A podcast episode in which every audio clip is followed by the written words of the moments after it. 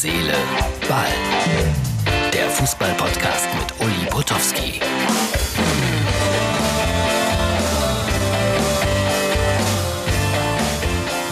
Hallo, Herz, Seele, Ball, Freunde.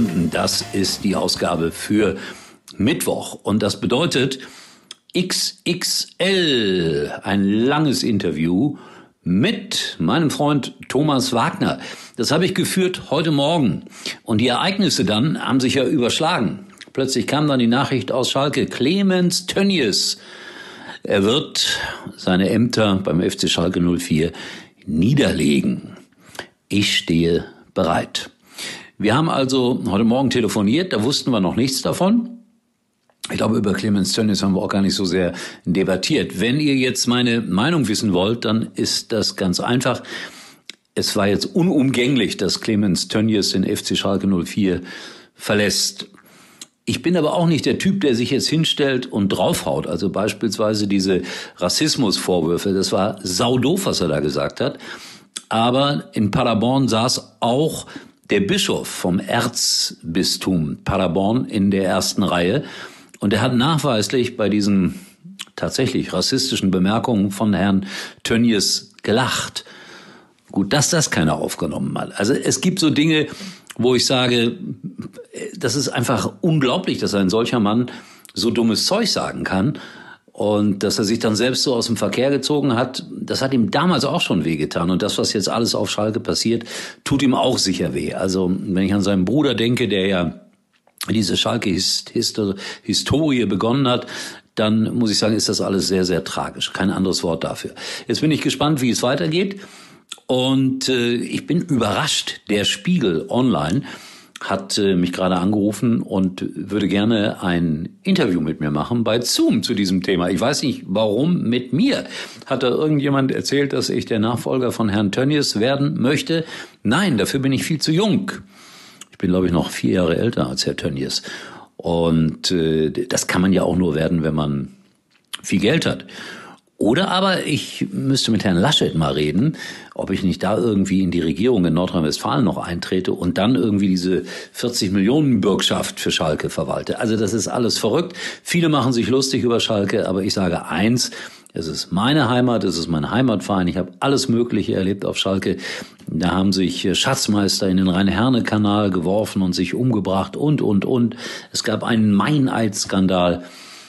Und trotzdem gab es danach immer wieder Schalke 04. Der Verein muss sich ein bisschen regenerieren oder auch schlichtweg neu erfinden. Und das mit der Gehaltsobergrenze, das habe ich ja schon besprochen mit Olivia Jones. Und die hat äh, dazu ja durchaus richtige Dinge gesagt. So, jetzt kommt das lange XXL-Interview mit äh, meinem Kollegen Thomas Wagner. Großer HSV-Fan und deswegen fiel meine Begrüßung auch entsprechend aus. Viel Spaß mit Herz, Seele, Ball. Es musste heute einfach so sein. Thomas Wagner, erstmal guten Tag, mein lieber Kollege. Hallo, mein liebes Vorbild. Nein, bitte nicht. Weißt du, weil jede Woche rufe ich einen an und jeder zweite behauptet, ich wäre sein Vorbild. Das kann ich nicht erfüllen, im Leben nicht. Ja, aber gut, Moment, Moment, Moment, das muss man mal ganz ehrlich sagen. Wir sind acht Stunden zusammen auf der Autobahn von Köln nach Heidenheim gefahren. Fünf und Stunden hin mit dir, drei Stunden ich zurück. Ach so, ich dachte und acht Stunden hin. Ne. und damals habe ich dir das schon gesagt und ich lasse mir nicht verbieten, dir zu sagen, dass du mein Vorbild bist. Okay, danke Thomas. Äh, eigentlich könnten wir jetzt aufhören, aber wir wollen natürlich an einem solchen Tag auch nochmal über den HSV sprechen. Du bist bekennender HSV-Fan, wirst das auch wahrscheinlich immer bleiben, aber wie, wer, wie sehr leidest du gerade? Also ich wollte eigentlich gar nicht mehr drüber sprechen. Äh, ich mache es natürlich gerne mit dir. Ähm, ja, ich muss ehrlich sagen, ähm, die letzten Jahre waren natürlich schon wirklich, wirklich hart. Äh, du weißt es, ich habe es dir erzählt. Ich war zum Beispiel da, als sie sich noch gerettet haben gegen Wolfsburg, damals 89. Minute Waldschmidt. Da habe ich auf der Tribüne wirklich nasse Augen gehabt und habe nachher selber gedacht, irgendwie ist das ja Wahnsinn, dass eine Sache, die man selbst nicht beeinflussen kann, einen so emotional mitnimmt. Ähm, aber die letzten drei Jahre waren schon hart. Mit dem Abstieg, dann letztes Jahr, als sie in der Saisonphase am Ende total eingebrochen sind. Und dieses Jahr, muss ich sagen, war es insofern schlimm, weil sie eigentlich bei den Spielen in Stuttgart, in Heidenheim, gegen, in Fürth, zu Hause gegen Kiel, da haben sie geliefert. Aber das war ja so grotesk mit diesen Gegentoren in den letzten Minuten, dass sie ja Platz zwei in den direkten Aufstieg schon weggeworfen haben. Das Ganze gipfelte dann in dem Ding in Heidenheim, wo Schnatterer einen Ball 180 Meter in die Luft schießt und du weißt, der Ball, der kommt irgendwann runter und dann ist er gleich drin. Und das am Sonntag, das war dann nur noch, ähm, ja, du bist, also ich habe es zu einem Kumpel gesagt, ich bin vom Fernseher praktisch so implodiert. Ich habe mich dann auch gar nicht mehr so drüber aufgeregt. Ich habe beim 3-1 meiner Tochter die Fernbedienung gegeben und habe die Blumen gewässert im Garten es ist schon schlimm und ähm, es fühlt sich einfach nicht gut an im Moment. Äh, Fan, ich bin ja, bin ja sogar Mitglied vom HSV. Ich, also ich bin wirklich, der Verein liegt mir echt am Herzen, aber ich, mir fällt, also selbst mir fällt im Moment nicht mehr viel zu ein, muss ich ganz ehrlich sagen. Und es gibt dann natürlich immer tausend Experten, die versuchen, alles zu erklären. Ist das erklärbar? Uli, wenn du zurückdenkst, letztes Jahr im Oktober hatte der HSV 6-2 gegen Stuttgart gewonnen, hatte 24 Punkte nach elf Spielen und hat als Verein, äh, wie man mit der, äh, mit der Affäre um Jatta umgegangen ist, glaube ich, echt ein gutes Bild in der Öffentlichkeit abgegeben. Und man hatte das erste Mal das Gefühl, beim HSV schreiben sie positive Schlagzeilen seit Jahren. Wobei seit Jahren, wir dürfen nicht vergessen, vor zehn und elf Jahren war man immerhin noch im Europapokal-Halbfinale. Das vergessen ja viele. Und dann hat man in 23 Spielen nur noch 30 Punkte geholt. Das ist hochgerechnet, reicht das gerade so für einen Klassenerhalt eigentlich in der Liga. Und ich war mir sicher, dass Dieter Hecking das hinbekommt, alles in ruhige Bahnen zu lenken, das von, von der Mannschaft wegzuhalten, was an Versagensängsten da ist. Und die sind ja so eingebrochen. Und ich habe dafür keine Erklärung. Und äh, ich war mir auch sicher, dass das unter diesem Trainer nicht passiert. Aber es ist wieder mal passiert. Dass der Thomas ein großer HSV-Fan ist, erkennt man auch daran, wenn man auf sein WhatsApp-Profil geht. Da ist nämlich Ernst Happel drauf mit einem Motorrad, mit einem BP-T-Shirt. Ist das so, ja, der Mann, der die großen Zeiten des HSV für dich verkörpert? Ja, ganz klar. Natürlich aber auch in Verbund mit, mit Wolfgang Klein, einem seriösen hanseatischen Präsidenten, der die Sportkompetenz an Günter Netzer abgegeben hat, der wiederum mit Branko Sebec und Ernst Happel tolle Trainer verpflichtet hat. Das ist dieses geile Bild, mit, wo er mit Adiletten auf dem Motorrad sitzt und der Mannschaft beim Lauftraining hinterher fährt. Und äh, dann hattest du aber auch Spieler, die das verkörpert haben. Also Horst Rubech, der ist ja auch wirklich so, wie er rüberkommt. Das sagt jeder Spieler, der früher mit ihm gespielt hat. Der hat einfach alles in die Hand genommen. Die hatten Angst, dass Hermann Rieger, unser Kultmasseur, nicht zum Ochsenzoll kommt mit seinem alten Wagen. Dann hat Horst Rubech in der Mannschaft gesammelt und dann haben die dem neuen Mercedes gekauft. Also einfach solche Sachen auch in die Hand nehmen. Was hattest du für Charakterspieler auch, die sicher auch nicht immer einfach waren? Wie Uli Stein, wie Manny Kals, auch Felix Magath. Äh, ich meine, man darf es ja gar nicht mehr sagen, weil die Leute lachen einen aus, aber das war die beste Mannschaft in Europa in den 80er Jahren. Und was seitdem eigentlich passiert ist, wie viele Selbstdarsteller sich an diesem Verein auch versündigen durften, das ist wirklich schon, das ist schon brachial. Und ich sage dann immer irgendwann, was hat man nicht alles über den ersten FC Köln gesagt? Über 60 München, über Lautern, auch über Schalke vielleicht im Moment der HSV toppt im Moment wirklich alles. Es ist die härteste Währung im deutschen Fußball, HSV-Fan zu sein. Aber ich werde es immer bleiben. Das ist natürlich auch klar. Das gehört auch dazu. Das ist bei mir ja auch so mit dem FC Schalke 04. Hast du Ernst Happel mal persönlich kennengelernt? Ja, ich habe ihn, ich hab ihn äh, persönlich mal kennengelernt. Es war eigentlich ganz lustig. Ich war mit meinem Vater am Ochsenzoll, dem alten HSV-Trainingsgelände. Das kennst du sicher auch noch ja, da in klar. Norderstedt. Und ähm, der HSV war gerade halt Europapokalsieger geworden. Ich war ein zwölfjähriger Steppke. Mein Vater hat mich auch zum HSV gebracht und wir haben auf Autogramme gewartet. Ne? Und dann kam als letzter Spieler aus der Kabine Wolfram Wuttke. Er hatte damals einen schweren Stand nach Rubech mit Schatzschneider zusammen. Und dann sage ich, Herr Wuttke, dürfte ich ein Autogramm haben? Und dann sagt er zu mir, aber nur wenn du dem Alten, der gleich kommt, einen in den Arsch tritt. Hat er so mit so einem Augenzwinkern gesagt. Und das war halt Ernst Happel, der kam. Und Ernst Happel war total nett, hat mich so in, hat mich so in den Arm genommen, hat ein Foto mit sich machen lassen und hat mit Wiener Schmäh ähm, gesagt, äh, wo ich denn herkomme, ja, aus der Nähe von Köln, ja, wie man in der HSV-Fan ähm, werden würde, ja, durch Uwe Seeler und auch durch ihn. Und es war einfach für mich eine ganz beeindruckende, äh, beeindruckende ähm, Begegnung. Interessanterweise habe ich dann später ja bei Sky noch seine, seine Enkeltochter, die war ja eine Kollegin von uns auch kennengelernt und ähm, die hat dann alte Bilder von ihm mitgebracht. Also das verkörpert für mich alles, was ich von einem Verein eigentlich sehen möchte. Und schön, dass du den Namen Wolfram Wuttke noch mal ins Spiel gebracht hast. Auch ein Paradiesvogel. Ja. Ex-Schalker, später dann Kaiserslautern, HSV. Witziger Typ gewesen, lebt leider nicht mehr, genauso wie Ernst Happel. Ernst Happel durfte ich übrigens kennenlernen. Der war mal mit Günter Netzer. Natürlich Gast äh, bei uns in der Sendung Anpfiff. Und alle haben mich gewarnt, das ist ein Grandler, schwieriger Typ. Ganz im Gegenteil, das war ein Mensch, der eine absolute Herzenswärme ausgestrahlt hat. Aber das nur ganz am Rande der eine Und, oder. Äh, mir ja. hat mal Horst Rubech erzählt, er war ja auch ein genialer Fußballer, er war ja in der Weltelf. Ähm, ihm tat sehr weh, dass die Österreicher ihn damals so hart kritisiert haben nach dem 1-6-54 bei der WM gegen Deutschland. Und es muss halt geregnet haben beim ersten Training, bei einem der ersten Trainings von Ernst Happel, Hunde und Katzen da in Hamburg. Und dann ist Rubech als Kapitän hin und hat im Namen der Mannschaft gebeten, ob man das Training nach hinten verschieben könnte. Hat er mit ihnen auf dem Platz, hat eine Cola-Dose auf die Latte gestellt und hat gesagt, wer die trifft, darf, braucht gar nichts zu trainieren. Es hat laut Horst Rubech keiner getroffen, aber Happel selber hat dreimal hintereinander die Dose runtergeschossen und hat dann natürlich damit auch die Mannschaft irgendwann gefangen. Schöne Geschichte. Äh, das sind die wirklich schönen Legenden der Fußball-Bundesliga, die Legendengeschichten. Davon lebt das auch. Schade, dass wir das heute in dieser Form nicht mehr ganz so haben. So, da du in Köln lebst, äh, wie empfindest du denn gerade die Stimmung rund um den ersten FC Köln, um sozusagen im Floh zu bleiben? Ja, ähm, ich finde, wenn man, wenn man jetzt vor Corona drauf geguckt hätte, da hätte ich sogar gedacht, der FC kann Sechster oder Siebter noch werden. Sie haben ja mit acht Siegen aus zehn Spielen wirklich eine richtig tolle Serie hingelegt. Ich habe mit ein paar Spielern gesprochen, ähm, damals, die haben gesagt, die Wintervorbereitung unter Gistol, die muss so gnadenlos gewesen sein. Also mit das Härteste, was sie jemals erlebt haben. Dann waren irgendwann so die 30 Punkte da. Und ich habe das Gefühl, dann haben alle so im Verein gedacht, naja, Köln ist eine schöne Stadt, hier kann man sich auch ein bisschen abfeiern lassen. Und sie haben alle diesen Fokus verloren. Angefangen von ganz oben über den Trainer bis hin zur Mannschaft.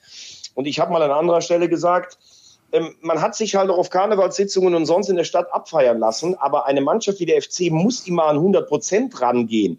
Und wenn alle von oben das auch vorleben, auch der Trainer und so ein bisschen, dann hat, hat die Mannschaft irgendwann nicht mehr diese 100 Prozent Spannung. Und wenn du mit so einem Ergebnis, mit sechs Niederlagen und vier Unentschieden aus der Saison rausgehst, das weißt du viel besser als ich, Uli, ähm, dann fangen ab der Vorbereitung wird gezählt, seit wie vielen Monaten der FC sieglos ist. Und wenn du nicht direkt mit einem guten Start in die Saison reinkommst, dann wird das für alle Beteiligten sehr, sehr eng werden. Ähm, und ich wundere mich so ein bisschen, dass Markus Gistel, der das ja schon in Hamburg und in Hoffenheim eigentlich am Anfang richtig gut hinbekommen hat, dass er anscheinend aus den Fehlern, die er dann da gemacht hat, nicht so richtig viel daraus gelernt hat. Eine merkwürdige Geschichte, in der Tat. Spannend. Äh, wir werden abwarten müssen, wie das dann in der nächsten Saison weitergeht, äh, die ja Mitte September anfangen wird. Äh, wahrscheinlich auch immer noch unter Corona-Einflüssen. Davon müssen wir, glaube ich, leider ausgehen. Wie bist du mit, mit dieser Situation in den letzten Wochen und Monaten klargekommen? Du bist ja auch jemand, der immer die Nähe zu den Menschen sucht und jetzt plötzlich müssen wir da alle so auf Abstand hinarbeiten und in den Fußballstadien Stadien sowieso. Wie bist du damit umgegangen? Ja, ich, ich finde schon schwierig, genau, genau wie du ja auch sagst. Ne? Man ist ja auch gerne mal, dass man jemanden mal in den Arm nimmt oder sich freut, ihn zu sehen. Wenn ich die sehe, wir, wir umarmen uns Immer wieder und, so. und gerne. Ja. Und gerne, genau. Und das kann man ja jetzt eigentlich nicht machen. Ich finde, das Niveau der Spiele war äh, für mich erstaunlich gut. Jo, das finde ich schon. Ich finde auch das, was ihr da gemacht habt bei Sky, also bei meinem Ex-Arbeitgeber mit diesen DJs, die da diese, diese Kulisse zugespielt haben. Das haben die Jungs übrigens gut gemacht, finde ja, ich. Ja, keine Frage. Und trotzdem ja. ist es künstlich. Natürlich ist es künstlich. Ähm, und vielleicht ist es auch ein, zweimal mal interessant zu hören, was denn Trainer und Spieler eigentlich so auf dem Platz sagen. Aber dass das nicht der Fußball ist, in den wir uns alle mal verliebt haben, das ist ja auch ganz klar. Und ähm, ja, ich hab, finde schon, dass der Fußball so, auch wenn du siehst, dass nach einem kurzen Hoch dann noch die ganzen Fernsehquoten eingebrochen sind. Ich glaube, der Fußball ist, wir haben das ja schon oft prognostiziert, wirklich nicht mehr weit von, einer, von, einem, von einem Scheitelpunkt entfernt, wo er sich wirklich entscheiden muss, wo er hingeht. Denn auch, dass Bayern achtmal hintereinander Meister wird und wahrscheinlich noch zehnmal, das kann ja nicht im Interesse der Spannung eines Fußballwettbewerbes sein. Daran wird zu arbeiten sein, so oder so. Jetzt gerade lese ich, Schalke 04 kriegt eine Bürgschaft vom Land Nordrhein Nordrhein-Westfalen über 40 Millionen Euro. Ist das nicht super? Hm, da müsste man jetzt die genauen Hintergründe natürlich kennen. Auf der anderen Seite, ich weiß ja, das ist ja dein Herzensclub und Meine wenn man Heimat. ja weiß, genau, für was dieser Verein auch stehen will, für ehrliches Arbeiten, für die Leute mitnehmen, die ja teilweise ihr letztes Hemd für den Fußball geben. Und dann hörst du, die haben 200 Millionen Schulden, das ganze Geld vom Fernsehen ist schon verpfändet. Du siehst, äh, was Herr Tönjes seit Wochen und Monaten für eine schlechte Figur abgibt. Und damit meine ich jetzt explizit nicht nur das, was jetzt äh, gerade da ans Licht kommt von seiner Firma, sondern auch die rassistischen Aussagen und sowas. Und, und dann holst du dir einen Kredit beim Land. Boah, das ist irgendwie, also ohne alle Einzelheiten zu kennen, passt für mich irgendwie nicht richtig zusammen. Ja, ich kenne auch nicht alle Einzelheiten, aber ich muss das immer wieder sagen, der Profifußball muss verdammt aufpassen, dass er die Basis nicht verliert. Und ich äh, schaue natürlich regelmäßig in äh, Fanforen beim FC Schalke 04 hinein und äh, die Stimmung dort ist äh, ja eine Mischung von HSV und 1. FC Köln, da weißt du, was los ist. Thomas, äh, wir haben gelegentlich auch mal gemeinsame Auftritte, leider sehr, sehr selten, noch vor Corona in der Eifel hat mir sehr gut gefallen. Und was mir, mir immer wieder auffällt, wenn ich in die Eifel komme, also zum Beispiel war ich jetzt vor 14 Tagen in Mayen, ja, ist ja. deine Heimat dort, ne? Stimmt. Ja, ich bin in Mayen geboren. Ich äh, habe am Lacher See bin ich aufgewachsen, also zwischen Mayen und Andernach, wer sich da ein bisschen auskennt. Aber ich war in Mayen auf der Schule, das ist schon meine Heimat, ja. Und weißt du, was das Schöne ist?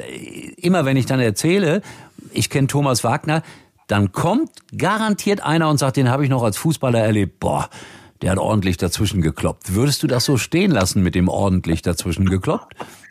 Ja, das würde ich auf jeden Fall. Das so war deine lassen. Stärke. Ich war so ein richtig böser Nummer, äh, eine Nummer vier. So was oh. wie äh, eine Mischung aus Wolfgang Funkel, Dietmar Jakobs und Karl-Heinz Förster. Allerdings habe ich es nur bis zur vierten Liga geschafft. Immerhin. Aber immerhin mit, mit der Spielvereinigung Andernach Reinhard Meister geworden, um die deutsche A-Jugendmeisterschaft gegen Freddy Bobic gespielt. Aber ähm, also äh, es gab einen Spruch, der hat mal gesagt, ey, wir haben dich relativ günstig eingekauft, wir haben dich für mehr Geld weggekauft und du hast unseren, unseren Hartplatz so kaputt getreten, dass wir nachher einen Kunstrasenplatz hatten. Also das beschreibt es eigentlich ganz gut.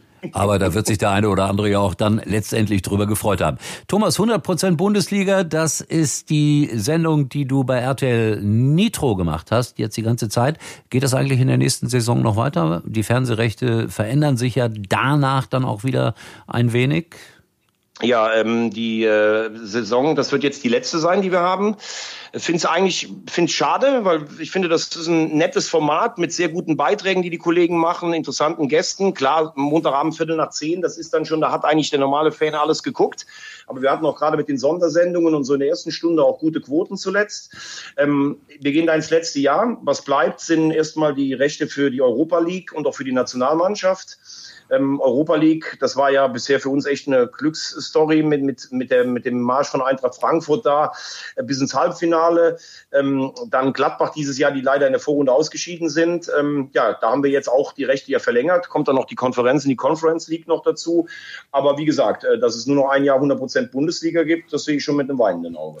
Aber für Arbeit ist ja gesorgt. Und äh, viele Leute fragen dich bestimmt immer, wie ist das so, mit Laura von Tora verheiratet zu sein? Schön, muss ich sagen. Also Zolli und ich, wir, Zolli und ich, wir teilen euch die Frau. Ja, ja wir, genau, genau. Ja, ich kenne sie ja, du kennst sie auch, wir kennen sie ja schon ganz lange, als sie damals so als, als 21-Jährige volontiert hat bei Sky. Und äh, man, sie hat ja bisher auch echt schon eine sehr, sehr respektable Fernsehkarriere hingelegt. Was ich schön finde, ist, äh, dass ich ihr manchmal auch nochmal was sagen kann, was mir vielleicht aufgefallen ist, äh, was, äh, was sie vielleicht besser machen könnte oder wo ich sage, hm, das glaube ich war nicht ganz so glücklich von dir. Und da ist sie jetzt aber nicht so, dass sie dann sagt, was willst denn du von mir, weil sie ja jetzt auch Unterhaltung, große Bühnen macht und sowas, sondern sie nimmt das auch an. Und äh, ja, ich finde, Uli, da sind wir uns, glaube ich, einig. Ne? Optisch kann man sie sich ja auch äh, montagsabends gerne zwei Stunden neben mir vorstellen. Ja, weißt du, was das Schöne ist? Ich habe ja mit ihrer Mutter noch zusammengearbeitet. Denn ihre Mutter war meine Mitarbeiterin bei RTL 1985 in etwa. Also wenn das alles im Leben ein bisschen anders gelaufen wäre, könnte ich der Vater sein. Und dann wärst du mein äh, Schwieger. ja, komm, lass uns das nicht weiter fortführen. Zusammen Weihnachtsfeier, das wir ja, lass uns das nicht weiter fortführen. Thomas, äh, danke fürs Gespräch. Wir reden irgendwann in, in Zukunft nochmal, weil äh, viele Leute fragen immer, äh, wie werden die Kollegen Sportreporter, wie haben sie das gemacht? Das interessiert die Leute wirklich. Das machen wir irgendwann nochmal im Verlauf des Jahres in aller Ausführlichkeit. Heute war es mir wichtig, mit dir über den HSV und den 1. FC Köln und über Schalke zu sprechen. Eins noch, Relegation, Hoffenheim oder Werder? Ähm, Hoffenheim ist Quatsch, Heidenheim natürlich. Also ich glaube schon, dass es Werder jetzt schafft. Äh, also ich, ich finde Frank Schmidt einen ganz tollen Typen. Den habe ich übrigens das erste Mal in meinem Leben getroffen äh, in der Uwe Seeler Fußballschule äh, auf Sylt. Da war ich 15, ähm, er war 14. Er war Jugendnationalspieler und wir haben dann miteinander rumgekickt und ich habe ihn dann später bei einer DFB-Schulung nochmal getroffen. Ganz angenehmer, bodenständiger Typ, wo ich mich immer frage, warum holt den nicht irgendein anderer abgestürzter Traditionsverein auch mal? Aber ich glaube, das wird letztlich nicht reichen. Werder kommt jetzt mit Euphorie rein. Also ich rechne rechne mit einem 2-0 für Werder am, am Donnerstag und dann am Montag einen Unentschieden oder einen knappen Sieg für Werder. Dennoch alle Hüte für Heidenheim, was die da machen, das ist stark. Und wenn ich ganz egoistisch drauf gucke, dann müsste ich mir ja eigentlich wirklich wünschen, dass Werder oben bleibt. Denn damit wäre nächstes Jahr ein Platz in der zweiten Liga mehr frei, um vielleicht doch irgendwann nochmal hochzukommen. Da kommt das Rautenherz dann doch wieder durch. Aber eindeutig, damit schließt sich auch ein Kreis. Ein Wort noch zu Frank. Den habe ich wiederum kennengelernt in Aachen vor dem Dom. Da war er Mannschaftskapitän von Alemannia Aachen und ging mit einer Spendendose herum, weil es Alemannia Aachen ganz schlecht ging und die damals äh, ja kurz vor der Insolvenz standen, was ja dann später auch passiert ist, aber viel, viel später. Aber da kann ich mich erinnern, da habe ich zwei Mark reingesteckt. Ja, also insofern. Toll. Und guter Typ und du bist ja auch ein guter Typ, weil ich ja weiß, dass dir auch ja auch sozial Schwache äh, sehr am Herzen liegen. Da machst du ja nie äh, an Aufheben drum, aber ich darf das ruhig hier mal sagen. Aber wo sich der Kreis jetzt wirklich schließt, denn dass wir beide uns ja außerdem, dass man sich mal gesehen hat, so richtig kennengelernt haben, das war glaube ich 2011 auf dem Weg wirklich von Köln nach Heidenheim zum DFB-Pokalspiel. Heidenheim gegen Werder Bremen. Ja, stimmt. 3 zu 1. Ja. Und ähm, wir mussten Trainer Frank Schmidt und wir mussten schnell zurück, weil ich abends noch zum Sommerkarneval nach Köln musste. Aber das ist eine ganz andere Geschichte. Was aber für mich auch unvergesslich bleibt. Also ich wünsche dir einen schönen Sommerkarneval demnächst. Und Thomas, wir sehen uns, wir hören uns. Es war wie immer eine große Freude mit dir. Ja? Du darfst dich immer melden. Für mich ist es immer eine Freude und Ehre, mit dir zu sprechen. In diesem Sinne, großartig. Ich wünsche dir was. Tschüss. Tschüss. Hey, dann auch noch ganz kurz der Nachtrag. Danke Thomas fürs Gespräch. Leroy Sané wird zum FC Bayern gehen. Wir haben nichts anderes erwartet. Also ein weiterer Schalker oder soll man sagen Wattenscheider, stimmt beides beim FC Bayern. Viel Erfolg für ihn beim größten Club Deutschlands. Alles weitere, wie immer, bei Instagram und bei Facebook. Hinterlasst ein Like. Wir können es gebrauchen. Bis bald, äh, genauer gesagt bis morgen, euer Uli. Und dann melde ich mich auch von einer sehr speziellen Location. Herz, Seele, Ball kommt morgen wieder. Und Uli kann sich jetzt wieder hinlegen. Jetzt bei der Telekom ins größte 5G-Netz Deutschlands einsteigen und 100 Euro Cashback auf alle Magenta Mobilverträge sichern. Und dazu das Samsung Galaxy S20 5G schon für unter einem Euro. Jetzt unter telekom.de. Ach und noch was, dein altes Smartphone kaufen wir dir ab zum Toppreis.